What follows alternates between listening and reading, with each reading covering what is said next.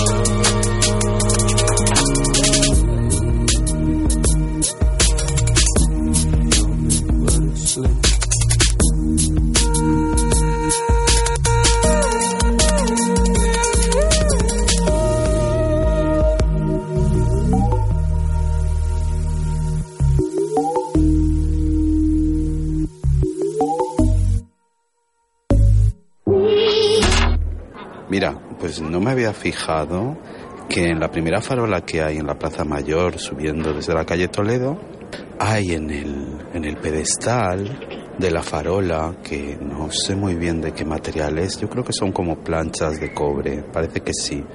Eh, pues unos grabados, unos relieves en los que se ve un poco la historia de la plaza, por ejemplo, los ajusticiamientos de la Inquisición. Bueno, los autos de fe en realidad, ¿no? Pero también hay carnavales, hay como, vamos, yo juraría, a mí me parece que son dos, dos chicos como apoyados debajo de un arco, hay carnaval, pues un poco mariqui, la verdad. Hay un perrito también. Está. Ay, mira, me parto. Está tierno Galván. Así como. Tierno Galván, como subido. Como una especie de estrado. Como a punto de dar un discurso. Psicoderivas. Pues me voy a sentar aquí un ratito para hablaros del ritual. Ritual es levantarse cada mañana, como he hecho hoy, ducharse, desayunar, lavarse los dientes, vestirse para ir al trabajo, salir a la calle, coger el metro. Los ingleses lo llaman morning rituals y nosotras lo llamamos rituales matutinos. No importa el orden que elijas, los rituales tienen ese matiz de monotonía y aburrimiento. Pero rituales hay muchos, ¿eh? Ritual puede ser santiguarse al entrar en un ascensor. De hecho, el otro día vi a un señor santiguarse antes de entrar en el vagón del metro. Me bajé en la siguiente parada, por supuesto. Lo mismo, el Señor sabía algo que los demás no. Nunca hay que fiarse de un fundamentalista. Un ritual como un símbolo y como lo que hace este señor antes de entrar en el vagón del metro puede ser apotropaico, o sea, sirve para protegerte. Pero ritual es también bailar a la luz del láser de la discoteca bajo los efectos del éxtasis como si fueras un derviche.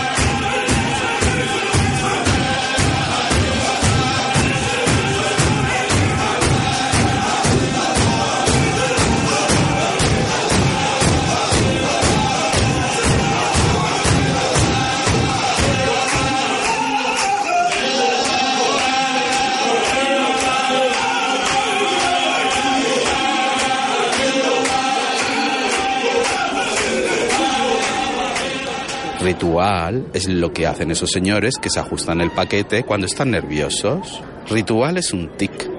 Ritual son las despedidas de solteros que se hacen en la latina y que atormentan a los vecinos. Las solteras y los solteros se ponen penes de plástico en la cabeza, se trasvisten y emborrachan, gritando como enloquecidos hasta las tantas de la mañana. Yo esto lo sufro mucho, la verdad. Ritual es un auto de fe, como los que hacía la Inquisición en la Plaza Mayor. Ahora, donde estamos, aquí sentadas, a los pies de una de las farolas, en cuya base está representado uno de esos rituales.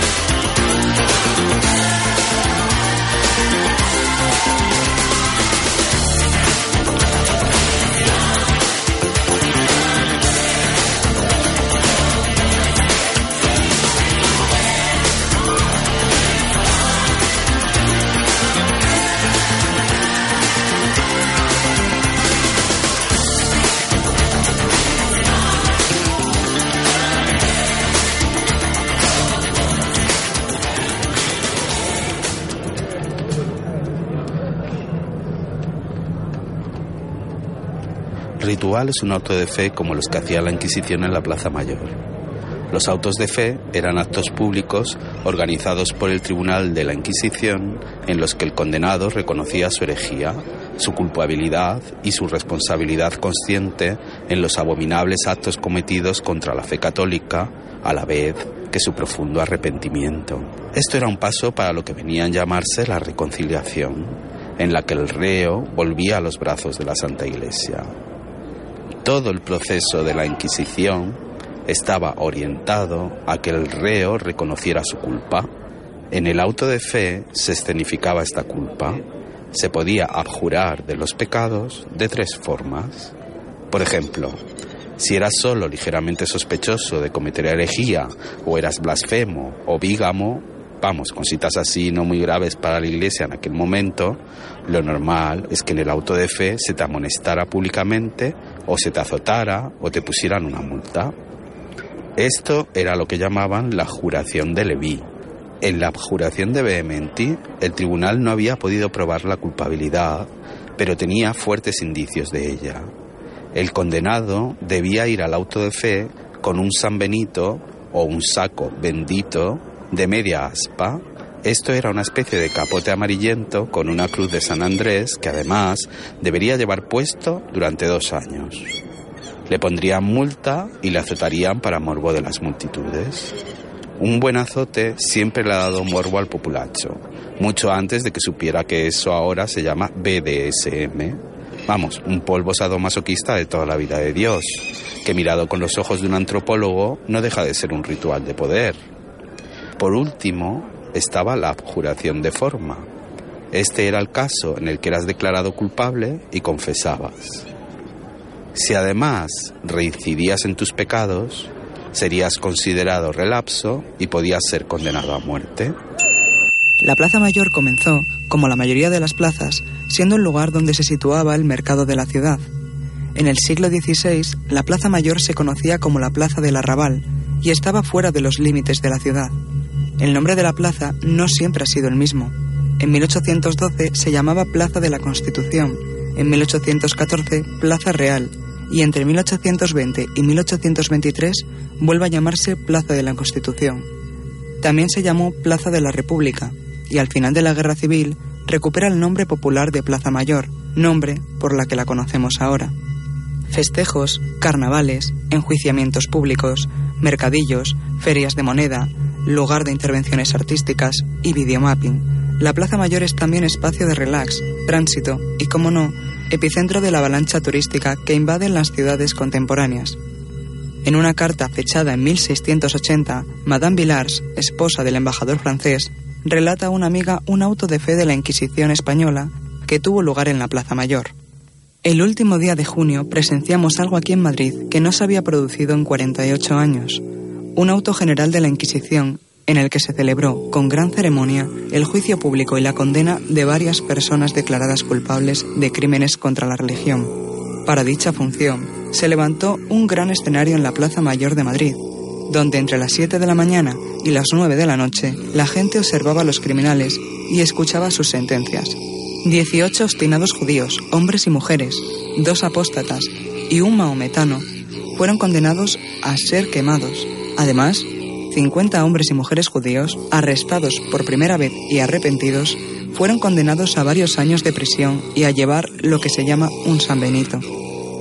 Diez personas más, culpables de bigamia, brujería y otros delitos, aparecieron con largos sombreros de papel, cuerdas en torno a su cuello y velas en sus manos. El castigo por estos delitos acostumbra a ser los latigazos, ir a galeras o el exilio. La noche siguiente, aquellos que habían sido condenados a la hoguera fueron quemados fuera de la ciudad, en un tumulto erigido especialmente para la ocasión, donde aquellas desdichadas almas debían soportar mil tormentos antes de ser ejecutados. Hasta los monjes allí presentes los quemaban con las llamas de pequeñas antorchas con la intención de convertirlos. Muchas de las personas que habían subido al túmulo los golpeaban con sus espadas mientras el populacho les lanzaba una lluvia de piedras. De hecho, el ritual como tal, que siempre estuvo presente en el arte, irrumpe nuevamente con fuerza en este contexto espacio-temporal en el que estamos ahora, entrando en la década de los años 20 del siglo XXI. Esto sí que es un happening. Bueno, esperemos que esta década, que está a punto de empezar, sea tan espectacular como la del siglo XX, por cierto. Los ritos volvieron con el Dada a las artes visuales, se acentuaron con las primeras performances y happenings de los 70 y ocupan su lugar de importancia entre las nuevas generaciones de artistas de este siglo, que llega ahora a su primer cuarto. Después de todo, el arte, en sus comienzos, no dejaba de ser magia y ritual.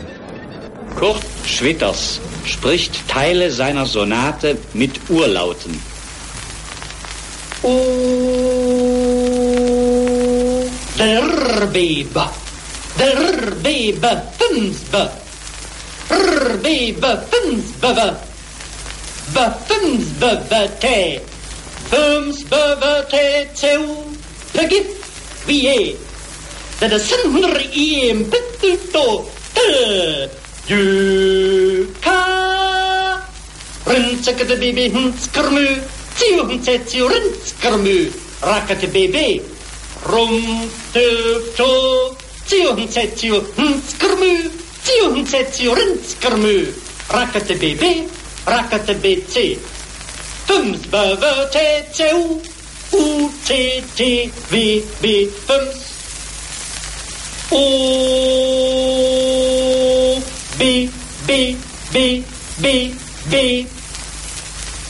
ô chi chi chi chi chi ô rừng chắc bi bi. Ô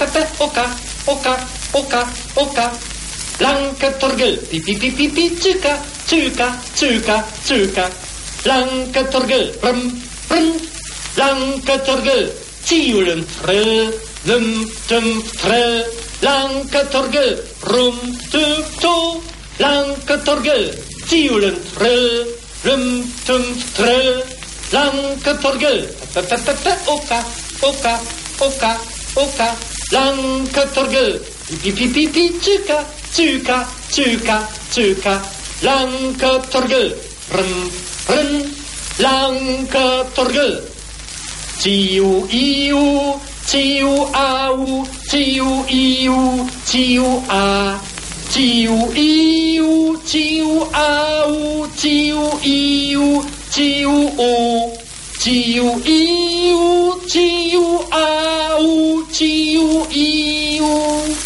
Lanka turgul. Ta ta ta ta. Oka oka oka oka. Lanka turgul. Pi pi pi pi. Chuka chuka chuka chuka. Lanka turgul. Rum rum. Lanka turgul. T U lum trul. Lum dum trul. Lanka turgul. Rum dum dum. Tu, lanke torgel, tiulen tre, lum, tum, tre, lanke torgel, pe, pe, pe, pe, oka, oka, oka, lanke torgel, pi, pi, pi, pi, pi, tsuka, tsuka, tsuka, tsuka, Lanka Torgel, rum, rum, Lanka Torgel. Bueno, me chifla que siga abierta esta uh, cordelería y alpargatería que hay en la esquina de la Plaza Mayor con la calle Toledo, que lleva aquí toda la vida. Pues estas, pues sigue aquí. Yo recuerdo que de pequeña me compraba como esas mmm, sandalias de cuero que solamente se podían conseguir de buena calidad, que aquí las hacían como un poco a mano. Me chifla mucho esta cordelería.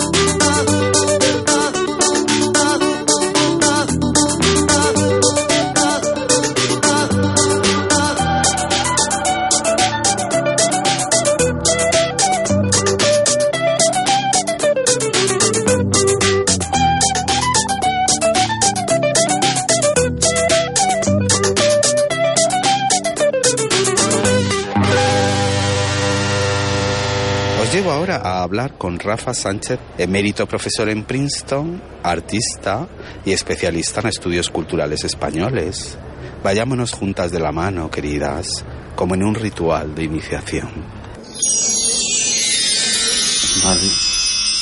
Yo creo que sí que vale. ¿Así estás cómodo? Sí. Ahí estás perfecto. A ver. Dime, por ejemplo. o sea, esto que te decía antes, ¿cómo entiendes tú lo de los procesos de creación? ¿Qué relación tienen tus procesos artísticos con la colaboración y la interdependencia? Es que tú me contabas una cosa que pasó en Sao Paulo. Que, le, que dijiste algo, ¿no? Con torno a la interdependencia. Que tú no te sentías cómo era eso. Bueno, artista independiente.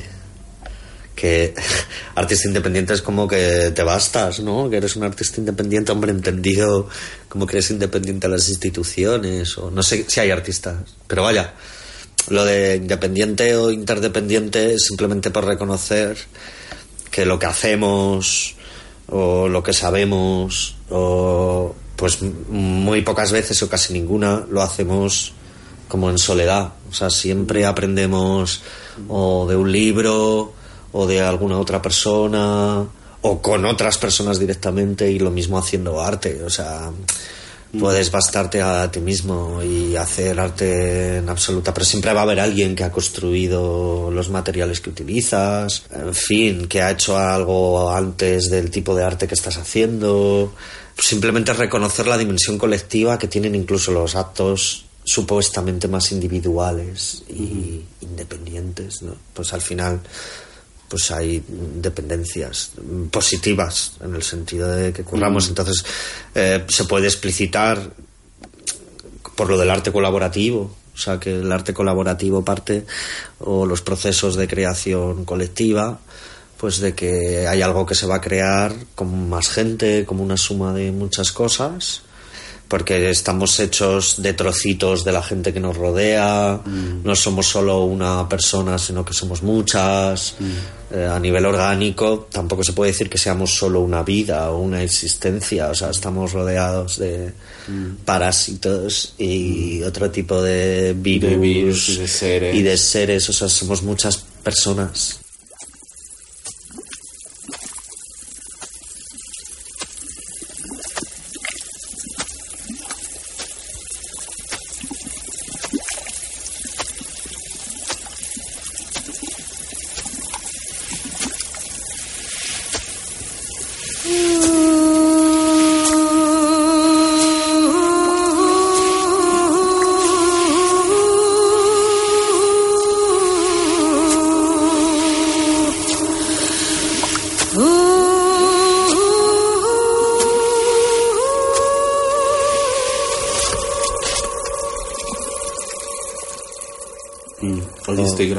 Espérate, a ver. No, sé decir. Tiene que salir como unos numeritos que se mueven, que son los segundos y está grabando. O sea, que, es, que la idea de yo también es un poco un mito, ¿no? O sea, que somos muchas cosas, muchas personas, un día te levantas, eso es muy móvil y el ser es una cosa magmática así como que se transforma es lo, justamente es lo que más móvil es y lo que más en, permanente transformación está entonces la fantasía de un yo independiente eh, pues no sé muy bien mm. de dónde viene o qué raíces mm. tiene, pero en el arte es muy difícil porque quieres dialogar con cosas, mm. quieres crear a partir de otras cosas que ya se han creado o que has creado tú o eh, te apoyas en textos, haces las cosas, uno, ¿no? Pues cuando uno monta en vídeo, no sé, en el, en el, hay algunas disciplinas, ¿no? Como en el teatro y que son claramente colectivas, sumas del de, cine, ¿no? de esfuerzos colectivos. Y sin embargo existe la idea de teatro independiente, ¿sabes? Pero yo creo que es en virtud de los circuitos, ¿no? En relación a los circuitos o a la, al mainstream, o soy mm. independiente de lo supuestamente comercial, tal. Pero bueno, no sé, yo creo que está bien reconocer las dependencias, nada más. Como... Claro, yo, yo sí, a mí, si acaso hay algo que, más, que ya lo hemos hablado, que me asusta un poco del arte colaborativo como que como desde que se institucionaliza desde que se convierte como en algo o sea la academia sentencia que ese es el nuevo arte de Burrió no hay un poco de arte relacional y esta historia no yo, yo no sé yo esta ansiedad que tienen no sé si es la academia creo que son más las instituciones mm, el arte, la academia es una de ellas, pero la academia está pensando en fin, eh, olla o otras cosas. O sea, no sé, yo creo que estas son las instituciones en Madrid en concreto, pues bueno, todas estas, Matadero, Intermediario, no Mm. sé qué, esta ansiedad que tienen por acoger procesos que participen de la comunidad, del barrio, eh, eh, pues bueno, la respeto, forma parte de la época y tampoco es lo principal. O sea, lo cierto es que el arte más eh, m- más practicado hoy todavía sigue siendo el del tipo que tiene un taller o la tipa que tiene un taller y va tiene una galería y hacen sus cuadros o sus esculturas y las venden arcos. Eso sigue siendo lo general. Y este arte colaborativo participativo en las comunidades sigue siendo parcelas muy pequeñas. Entonces, tampoco merece mucho. Yo, o sea, yo no lo, No lo vas a no lo voy a cuestionar. claro, cuestionar Claro. mucho porque creo que cada institución tiene derecho un poco como a experimentar sus movidas. Ahora bien, yo creo que esa ansiedad y este estrés por acoger procesos participativos y colaborativos y de comunidades, creo que desvirtúa un poco eh, prácticas artistas que sí que me parecen como participativas ¿no? o colaborativas eh, aunque no haya bailes colectivos, ni reuniones, ni procesos, ni asamblearios, ni nada de esto. O sea, para mí, que tú hagas unas fotos y las pongas en un espacio para que otros la vean, para mí esto es una manera de, de hacer, de ser participativo. o sea, y el- los- las personas, el público, los espectadores o lo que quieras, que van al teatro, por ejemplo, no van a participar del teatro como elige tu propia aventura o yo no quien me ha preguntado a mí. O sea como que participar yo creo que también Hay es- varios niveles de participación. no sé si son niveles pero que a mí me parece una participación súper seria el que tú te sientas en una butaca Mm. ves una película ves una obra de teatro y tú estás pensando recibiendo luego sales del teatro hablas con tu gente. O sea a mí eso ya me parece una manera de participar. Dedicarle 10 minutos a un cuadro a mirarlo es creo que es participar eh, el artista también participa de su sociedad exponiendo las obras. O sea, como que creo que esta división que se ha hecho entre el- un arte participativo que tiene que ver con montar reuniones, ver a gente, a decidir un proyecto juntos, colectivo, para participar de procesos tal, que eso es lo colaborativo y que lo otro, que era como hacer arte más o menos convencional, música, dar un concierto, que eso no es participativo. Y a mí eso me parece muy participativo, o sea, como que es tan participativo como lo otro. De hecho, lo otro, el problema que yo le veo a los problemas colectivos, a los procesos colectivos, es que lo que tratan de mm, poner como creación artística no me parece arte. O sea, la mayoría de estos procesos que son colaborativos, que hacen cosas que van a terminar, por ejemplo, pues no sé, como en un columpio en una plaza pública o un artefacto que vamos a instalar en esta plaza pública para que los niños hagan Hay, sí, hay un poco ¿sabes? Como de... Yo no veo el arte muy bien, veo el equipamiento cultural, veo la como el dispositivo institucional, veo crea- creatividad, ¿sabes? pero arte propiamente dicho, o sea, Mm, el arte como que nos hermana con toda esa historia. Para Mm. mí existe la historia del arte y es un juego, no sé quién se lo leí eso, ¿no? Pero es verdad como que el arte es como un juego al que jugamos como personas de todas las épocas, de todos los países, de todas las regiones, de todos los lugares.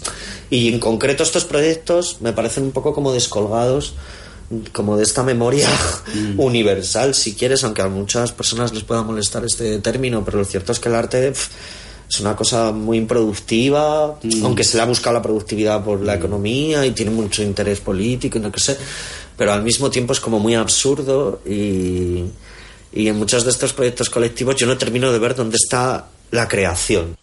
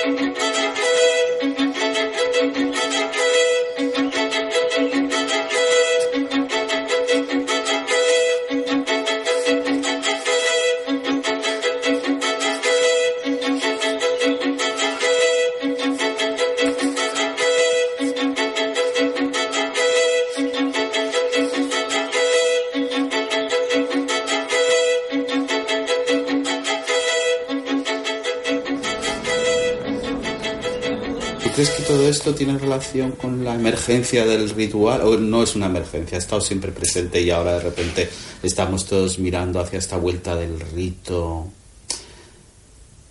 Mm, del o, sea, o cómo irrumpe el rito en el arte contemporáneo a través de la performance. La sociedad en la que vivimos está, está estructurada conforme a rituales eh, de toda clase. ¿no? Por ejemplo, hay una investigadora que dice que el museo, los museos nacionales cumplen una función ritual. O sea, tú entras, eh, de hecho, eh, todo está cuidado, ¿no? Como la, la, visita que se espera que se haga, por ejemplo, en el Museo del Prado, está determinada, ¿no? Hay un ritual, tú compras tu entrada, tú entras, tú dejas tus movidas porque ya te consideran, ¿no? Como consigna.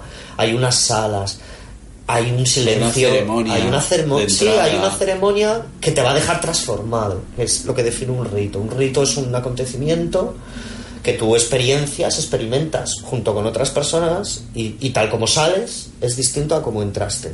Entonces, de lo que se espera, por ejemplo, a nivel ritual de un museo nacional, es que tú salgas con la sensación como de pertenencia, ¿no? De un país, de una comunidad, de un sentimiento de nación, o de un pueblo, o de una cultura española, ¿no? Ah, pues tú sales del Prado y es claro, lo, tuyo es Goy, lo que te, lo que te enviste de sentido como individuo, es pues que has visto a Velázquez, has visto a Goya, has visto tal, claro, esto es el 2 de mayo, estás, viene la guerra civil por aquí, como todos los elementos que te significan. O sea, los rituales cumplen funciones de organizar la sociedad. Entonces, si el arte contemporáneo de un tiempo a esta parte, yo creo que es bastante amplio, ¿eh? el tiempo, el margen es amplio, ¿no? Se ha vuelto a interesar, porque no es una cosa nueva. En el, estaba ahí Joseph Beuys haciendo sus rituales y los happening. En los años 60 hubo una gran corriente ritual en el accionismo vienés y el teatro tiene que ver mucho con las artes vivas porque para los, los rituales hay que poner el cuerpo. O sea, son situaciones estéticas que interpelan a lo corporal de algún modo. Siempre. Por eso el teatro, las artes vivas o lo que quieras, tienen importancia en todo esto, ¿no? Pero si ahora vuelve, yo creo que vuelve también eh, por un momento histórico que vivimos. O sea, las cosas vuelven también en base a unas cuestiones materiales y históricas, ¿no? Entonces, si uno mira para atrás, en la historia, cuando ha habido grandes momentos de locura, así como de visiones, de, de, rituales, de religiones, mm. de, de, heterodoxias, de, mm. pues por ejemplo en las vanguardias estaba todo esto del orfismo, eh, de pues, Ilma Dafklin, todas estas artistas, como que de repente hemos visto que lo, que lo espiritual o lo ritual era muy importante. Bataille, los rituales de Bataille con Acefal. Y eso estaba ocurriendo en un momento en el que pues las guerras, en fin, la Primera Guerra Mundial, cuando, nuestra, cuando la razón ha tenido sus crisis, porque nos estaba llevando un poco como al desastre, ¿no? Pues emergían estas prácticas, ¿no? Por ejemplo, eh, en los años 60 se supone que se está desarrollando todo el capitalismo este postfordista, la economía capitalista moderna, el pop, el consumismo. ¿Qué pasa? Ya hay un montón de peña que se hace hippie, la psicodelia, eh, los gurús, los chamanes, los viajes a la India, la ayahuasca, el peyote, los dors. todo esto es una reacción al racionalismo industrial, económico, social, técnico, que está en esa misma época y la juventud pues se resiste, ¿no? Entonces ahora mismo yo, lo que veo es como que hubo unos momentos muy políticos eh, hace pues casi 10 años ya, ¿no? Como desde el 2007, 2008, 2009, 2010, 2011 hubo revoluciones, hubo expectativas políticas y eso no fue como esperábamos, esto es una hipótesis, ¿no? Que he trabajado un poco. Eso no fue como esperábamos no fue tan transformador a nivel social o, no, lo, no supimos cuidar la fuerza, esa fuerza transformadora o no la supimos llevar hasta el límite, fuera por lo que fuera y tuviéramos la responsabilidad que tuviéramos. Yo creo que estos espacios de ritualización, de celebración, de fiestas nos proveen de un sentido comunitario a una escala más pequeña, de unos placeres estéticos que son muy importantes en un mundo cada vez más feo y más difícil, ¿no? De repente ir a una fiesta y estar alegre y comer bien y ir a un sitio donde la música se ha cuidado, la ropa se ha cuidado, Es decir, donde ha habido un elemento, los ritos exigen que todos esos elementos se cuiden, ¿no? Como lo que uno hace, lo que uno dice, lo que uno lleva, la relación que tiene con los otros. Es una especie como de teatralización, ¿no? Y eso es muy bonito de ver porque, es, porque está cuidado. Los buenos ritos son buenos porque están cuidados estéticamente.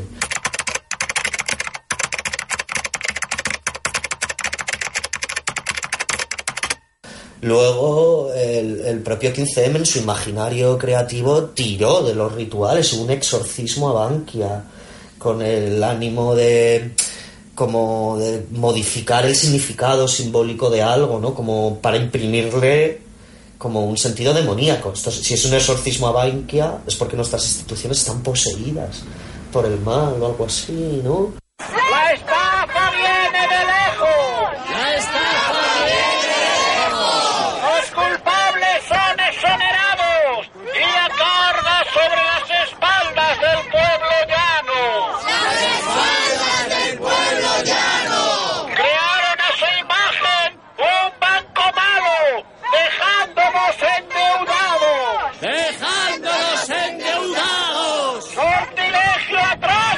Es el rescate bancario, ordenado desde la corrupción que habita en el Estado. ¡La corrupción que habita en el Estado! Ahora esperamos que el arte sea transformador por lo que tiene de mágico, no porque le tiene de político, ¿no? Quizá porque nos hemos dado cuenta que el arte tiene muchas limitaciones. Todo lo que le pedíamos al arte en relación a la política quizá no tenía mucho sentido. Quizá la política es una cosa y el arte es otra.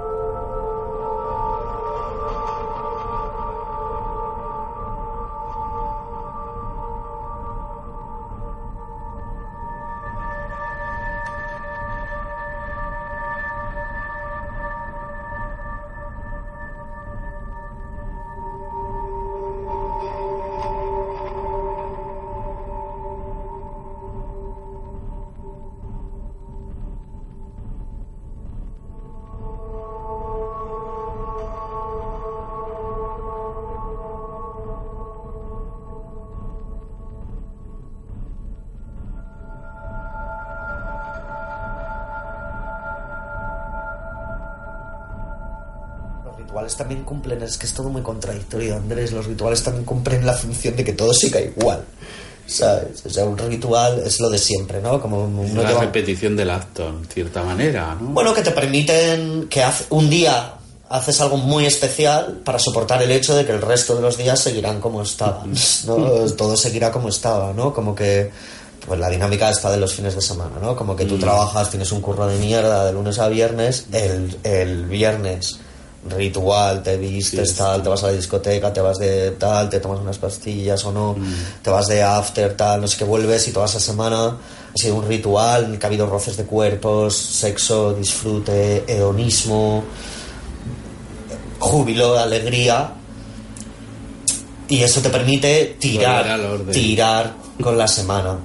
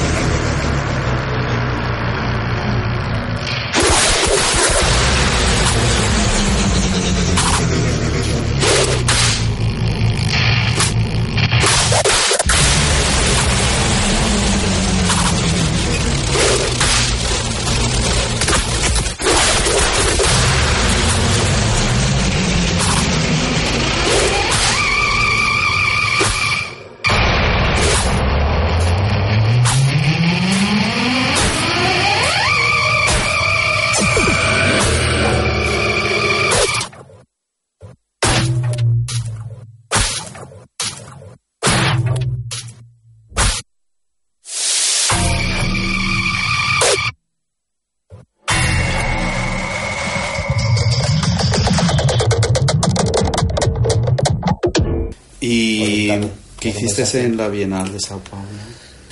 Y mi proyecto fue como diverso, versátil, raro en, en ese sentido. Entonces participé, co- como te he dicho, con el proyecto educativo. Tenía una instalación que construí con una arquitecta que se llamaba Ana Usín.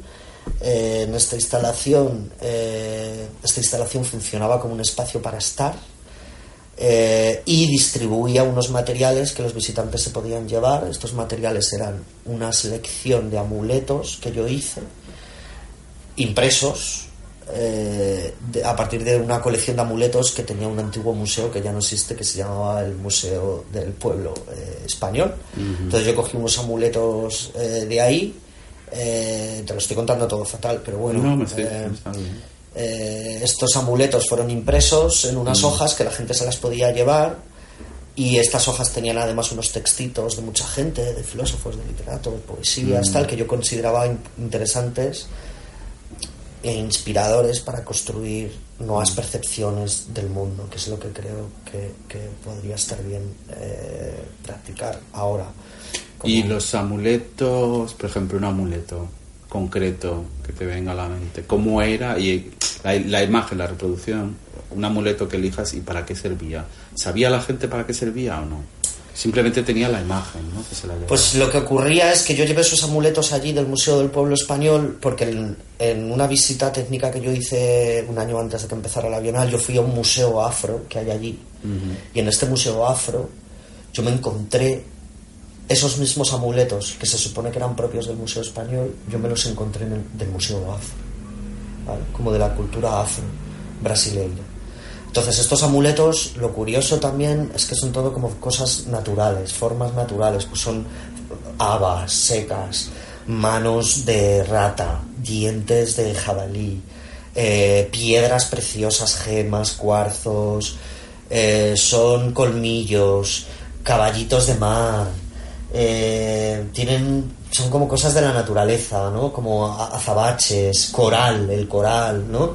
Me parecía muy bonito como que al final una cultura que se supone que es tan católica y tan cristiana, en el momento decisivo de estar protegido y de tener como buena suerte o de tal, tira de elementos de la naturaleza que por otro lado son también objeto de, de culto de la mayoría de las comunidades del mundo, o sea, todo el mundo pues tiene piedras mágicas, o sea, entonces lo que ocurrió, el motivo por el que yo me encontré estos amuletos en el Museo Afro, pues no sé si tiene que ver con una importación, eh, o sea, una exportación cultural de que la gente en España se lo llevó a África, o, o realmente la gente allí a la hora de darse objetos de la suerte recurrió a las mismas historias. Yo no soy historiador eh, de esto, pero me, me gustó esta, esta- este punto común.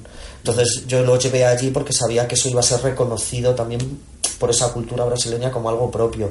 También tenía algo de retorno. En el caso de que hubiera sido una expropiación Sí, colonial, sí. yo me los estaba llevando de vuelta allí, de algún modo, ¿no? Como llevároslos, o- ¿no? Como volver a estar aquí otra vez de vuelta. Pero ya te digo que estas son especulaciones mías. Yo prefiero pensar en que cuando que la naturaleza es un elemento común que tenemos y que el sol ha sido mágico para todas las culturas y que la luna ha sido mágica e importante para todas las culturas y que el bosque, los árboles han sido mágicos para todas las culturas y que ahí hay una zona común cultural, religiosa y que es muy interesante ahora desde una perspectiva ecofeminista, ecológica, como que reconectar con, con la tierra y con reencantar ¿no? La naturaleza creo que puede ser interesante para mantener una nueva relación con ella, con la naturaleza, que no sea dominadora o que no sea explotadora, que es lo que nos ha llevado hasta este desastre ecológico, ¿no? un poco en el que nos encontramos.